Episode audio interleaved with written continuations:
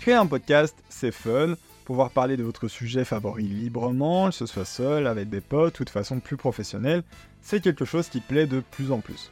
Mais une des plus grandes questions dans le monde du podcast, c'est quel hébergeur choisir? Comme beaucoup et sûrement certains d'entre vous, j'ai tapé sur internet le meilleur hébergeur podcast.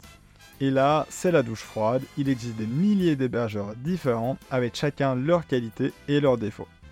Vous avez des classements des 30 meilleurs hébergeurs de podcasts au monde, des spécifiques à la France, à la longueur des épisodes, au poids des épisodes, au style que l'on recherche, bref, il y en a beaucoup trop. Ici, j'en ai sélectionné 3.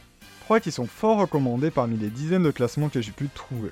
Vous allez donc retrouver Ocha, le top 1 apparemment, Acast et Podcastix.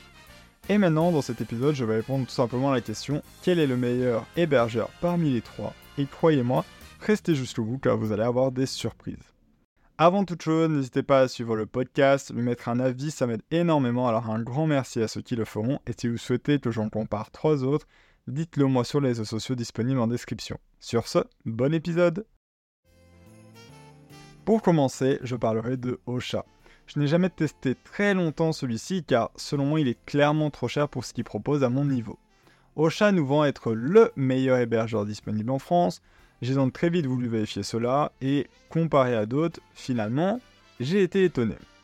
Ocha est une entreprise française créée en 2018 qui, en à peine deux ans, devient leader de l'hébergement de la diffusion de podcasts natifs en France. C'est ce qui est écrit sur leur site.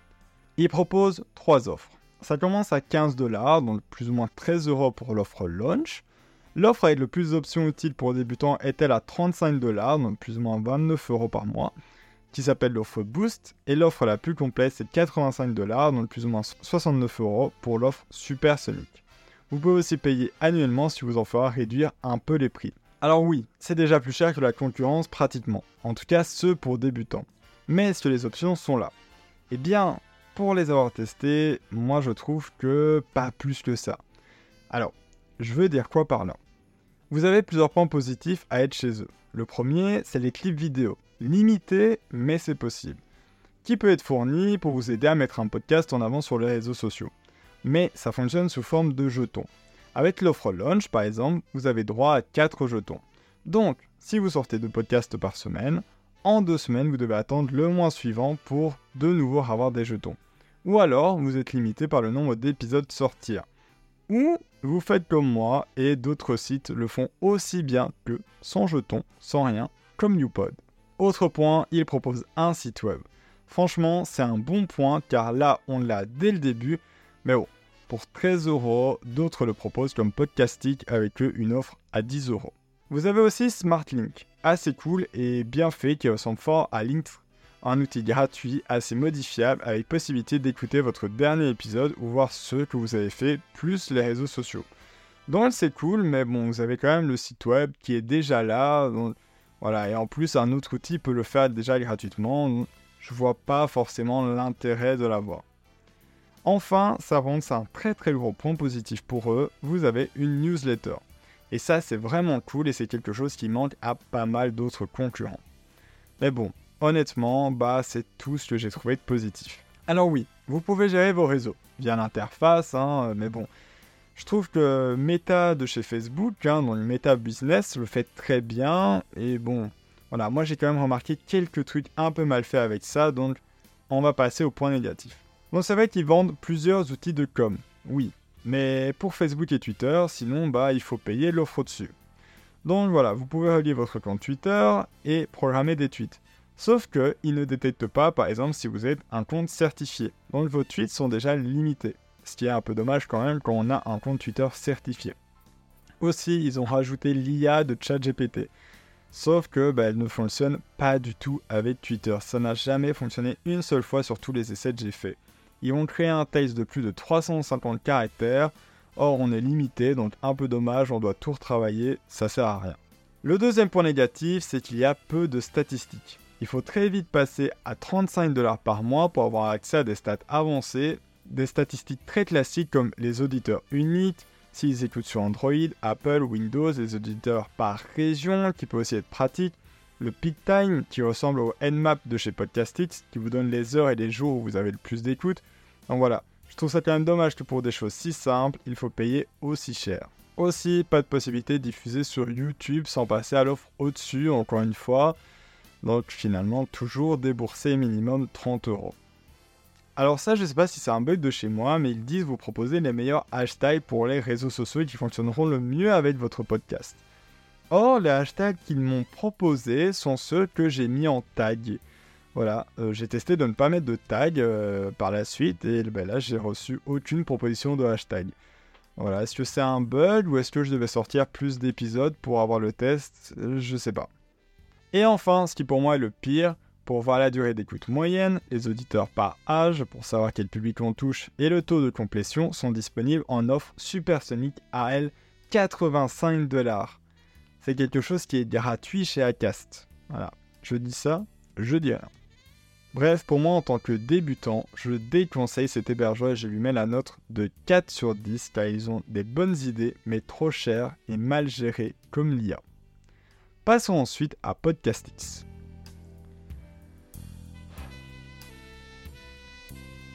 Personnellement, je l'utilise en ce moment pour essayer quelque chose de nouveau et avec un peu plus de fonctionnalités que mon ancien hébergeur qui s'appelle Acast.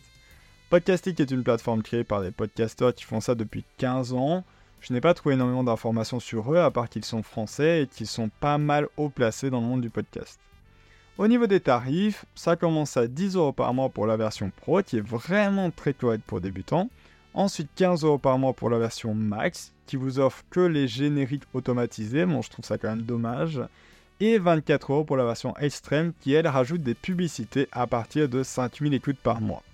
À part si vous êtes fan des génériques automatisés, vous voyez que pour 10 euros par mois, vous avez tout ce qu'il vous faut. Dans l'offre pro, ça comprend un site très complet qui vous fait un site et un smart link. Vous n'avez qu'à descendre et les épisodes sont présents et la possibilité de créer des séries. Très facile pour diffuser et poster en quelques secondes, c'est fait. En plus, ils ont un système assez automatisé qui est assez intuitif. On doit genre simplement cliquer, valider et c'est fait. Très bon suivi statistique, très poussé et vous donnant beaucoup d'informations nécessaires pour mieux comprendre vers quoi on s'oriente. Avoir une Nmap, donc un suivi des heures les plus actives par jour. Alors, c'était un peu une des raisons pour lesquelles j'avais été chez eux et pas chez quelqu'un d'autre. Mais finalement, je me rends compte que c'est pas le plus utile, car ben, je peux simplement le suivre, euh, car je retiens moi-même les informations ou je peux les noter à côté si j'ai vraiment envie de le savoir. Avoir une moyenne journalière, pratique pour savoir quand est-ce que vous êtes le plus écouté. Moi, par exemple, c'est un truc que j'ai remarqué. Je pensais que j'étais plus écouté le matin et en fait, j'ai remarqué que j'ai une moyenne journalière vers midi. Voilà, toujours bon à savoir. Hein, j'ai quand même des auditeurs plus présents à midi qu'en matinée. Avoir un accès facile aux statistiques comme Spotify ou Apple Podcast en un clic, par exemple, pour vos vous devrez payer 29 euros pour voir les statistiques d'Apple, alors que c'est tellement bête, vous pouvez les avoir sur leur site à Apple. Vous avez simplement à vous connecter et vous avez les mêmes stats que vous pouvez avoir sur le site. Très pratique de retrouver ces liens, les copier-coller en un clic, ça se fait très vite. C'est encore une fois très intuitif. J'ai juste envie d'envoyer mon lien à un ami à moi, ça se fait très vite. Ils ont un lien magique. Alors ce lien magique, en gros, il redirige automatiquement votre visiteur vers la bonne destination en fonction de l'appareil qu'il utilise. En là, c'est ce qui est écrit sur leur site moi je trouve ça utile et pas utile, car en fait, par exemple, si vous êtes sur Apple, il va automatiquement vous orienter vers Apple Podcast. Or, ben, moi-même sur Apple, j'ai beaucoup d'auditeurs de Spotify, et donc bah, eux-mêmes sont redirigés vers le mauvais service. Donc voilà, est-ce qu'il y aurait un moyen d'arranger ça? Je sais pas honnêtement, mais bon, pour l'instant, c'est pas le plus utile. Très simple de mettre vos réseaux et de les retrouver sur votre site. Un gros plus, et ça vraiment j'adore, c'est leur réponse qui est très réactive. Vraiment, j'ai jamais dû attendre plus de 12 heures sans avoir une réponse de leur part. Même un week-end, et c'est ça que j'adore chez eux.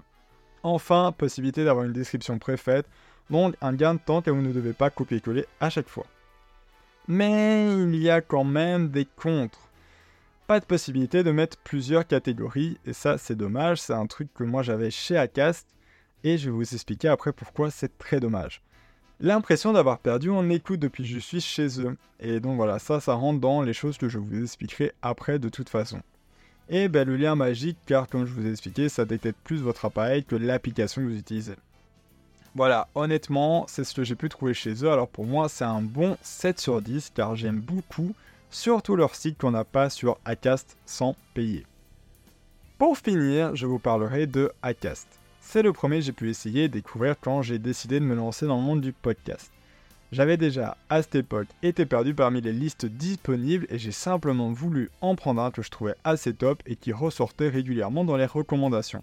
Acast est un hébergeur suédois anciennement connu sous le nom de Pipa. Il n'est pas si vieux hein, sur le marché, il n'a que 5 ans et est devenu, je trouve, un pilier dans le podcast en Europe. Sûrement dans d'autres pays, mais je trouve qu'on en parle beaucoup plus ici. Il propose trois offres. L'offre gratuite avec énormément de possibilités. Une à 25 dollars qui offre la possibilité d'être monétisé à partir de 2500 écoutes par mois, plus un site web. Et une offre à 40 dollars qui rajoute presque rien, en tout cas pour moi, je pense c'est plus si on est des grands connaisseurs. Et bien sûr, vous avez la possibilité de payer moins cher en payant annuellement. Personnellement, j'avais l'offre gratuite qui était déjà à la limite de la perfection. Il ne manquait que 2-3 trucs pour devenir vraiment l'hébergeur parfait selon moi, et c'est la raison qui m'a poussé d'essayer un autre qui n'est que Podcastix. Tout d'abord, le site web. C'est quand même pratique d'avoir un site qui réunit tous vos épisodes, vos réseaux et les informations que vous souhaitez mettre. Malheureusement, c'est devenu une option payante et je n'avais pas envie ni les moyens de mettre 25 dollars par mois juste pour un site web. Mais à part ça, Acast apporte énormément de bons points. Voici ceux que j'ai pu trouver. En point positif, la possibilité de choisir jusqu'à 3 catégories donc une meilleure visibilité. J'ai clairement eu de la chance, je pense, mais je suis très vite monté quand j'ai commencé chez Acast. 15, 20, voire 30 vues pour les premiers épisodes. Je vous promets, ça fait chaud au cœur et c'est quelque chose que j'ai perdu maintenant. Alors je sais pas si c'est parce que j'ai fait une grande pause ou si c'est parce que chez Podcasty je peux mettre qu'une seule catégorie, mais restez jusqu'à la fin, on en parlera à la fin de cet épisode. Facile pour diffuser un épisode, en quelques secondes tout est fait, vous n'avez rien à faire. Voilà, même programmer et tout, c'est très simple. Et aussi c'est très simple de diffuser. Voilà, ça rejoint un peu le point avant, mais simplement il suffit de cliquer sur un bouton et ça diffuse sur Spotify, Apple, euh, Deezer, bref, tout ce que vous souhaitez. Très classique comme interface, mais correct. Tout ce qu'il faut savoir est là et c'est vraiment top. Les statistiques sont ok au niveau des infos, mais il manque certaines choses, hein, comme par exemple les heures où le podcast est le plus écouté. J'aurais vraiment aimé savoir. Voilà, je peux pas vraiment savoir qu'à midi mon podcast est plus écouté, sauf si je le note sur le côté comme je vous l'ai dit avant. On a accès au jour, aux 7 derniers jours, 30 derniers jours et le total. C'est vraiment intéressant de tout suivre et au moins on peut voir bah, ce qui marche le mieux ou non possibilité de voir les performances de vos épisodes, ceux qui fonctionnent ou non, le nombre d'auditeurs et les applications les plus utilisées et où ils se situent dans le monde. Possibilité de rejoindre le marketplace de la publicité Acast très vite, voilà à partir de 2000 écoutes par mois comparé à 5000 pour les autres. Voilà, alors le marketplace de la publicité Acast pour vous expliquer très rapidement, simplement là vous allez trouver peut-être un sponsor ou des, des gens qui vont simplement soutenir votre podcast en mettant des publicités et donc vous serez rémunéré. Présence très rapide si vous avez besoin d'aide. Alors attention, c'est une présence euh, très anglophone, mais vous avez quand même des personnes françaises qui vous répondent. Ça, c'est quand même un gros point positif aussi. Et possibilité enfin de créer des émissions gratuitement. Je pense même que vous avez la possibilité d'en créer en illimité. Enfin, les points négatifs, bah le prix, encore une fois, hein, vous devez payer pour diffuser sur des plateformes comme Spotify. Alors attendez, attendez parce que c'est ce qu'il est écrit. Cependant, et j'ai encore essayé aujourd'hui lorsque je tourne ce podcast et on est le 29 octobre 2023, je n'ai pas dû payer pour diffuser Spotify comme avant. Alors je pense que c'était peut-être une option payante auparavant et qu'ils n'ont pas retiré cette information. Mais je préfère quand même le mettre pour l'instant au cas où c'est une information qui viendra plus tard. Voilà donc Faites attention, surveillez bien. En tout cas, pour l'instant et depuis un an, je n'ai jamais dû payer vers Spotify. Encore aujourd'hui, j'ai créé un compte et je n'ai pas dû payer pour envoyer vers Spotify. Deuxième chose, pas de site sans payer. Ça, c'est dommage, vraiment. C'était une option gratuite et ils l'ont transformée en option payante. C'est aussi une des raisons qui m'a fait partir vers Podcastix. Statistiques limitées, mais largement suffisant pour les débutants. Donc en soi, c'est un moitié point négatif, moitié point positif. Et enfin, beaucoup en anglais, faut un peu savoir se débrouiller. Après, honnêtement, euh, vous pouvez traduire la page, ça va très vite, c'est pas un gros point négatif. En tout cas, pour ce site, je mets un 8,5 sur 10 et clairement, bah, j'hésite à retourner chez eux. Mais pourquoi? Vous l'aurez compris, mon classement est donc Acast en premier et sa facilité, ses permissions au niveau de ces catégories qui m'ont beaucoup aidé au début, une rapidité pour tout faire et un suivi plus que nécessaire. Malheureusement, il manque 2-3 trucs comme l'heure d'activité des auditeurs et un site web qui fait aussi un lien simple pour rejoindre les réseaux sociaux. Même si bon, j'utilisais Link qui faisait très bien le taf et je pense que je vais le réutiliser. Podcastix en second car il a tout Cast et même un site web. Malgré tout, pourquoi je le place là? Car j'ai vu une baisse d'audience depuis le transfert. Voilà, c'est triste mais c'est vrai. Pour vous donner un exemple, mon dernier épisode sorti sur Racast a atteint les 54 écoutes chez eux en deux semaines. La même semaine, j'ai sorti un autre épisode qui lui a atteint 16 écoutes.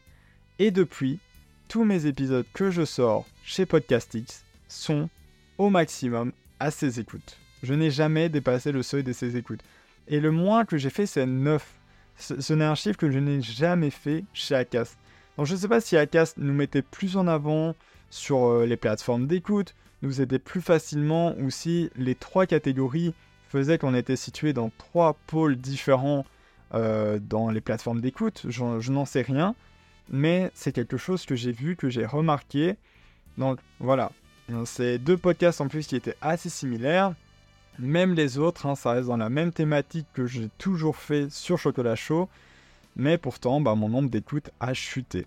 Et depuis, ben, la moyenne d'écoute est à 14. Chez Acast, ma moyenne d'écoute était à 47. Enfin, pour terminer, au chat, alors je n'ai pas eu envie de le tester plus que ça car j'étais trop limité dans mes mouvements et je n'ai pas aimé ça.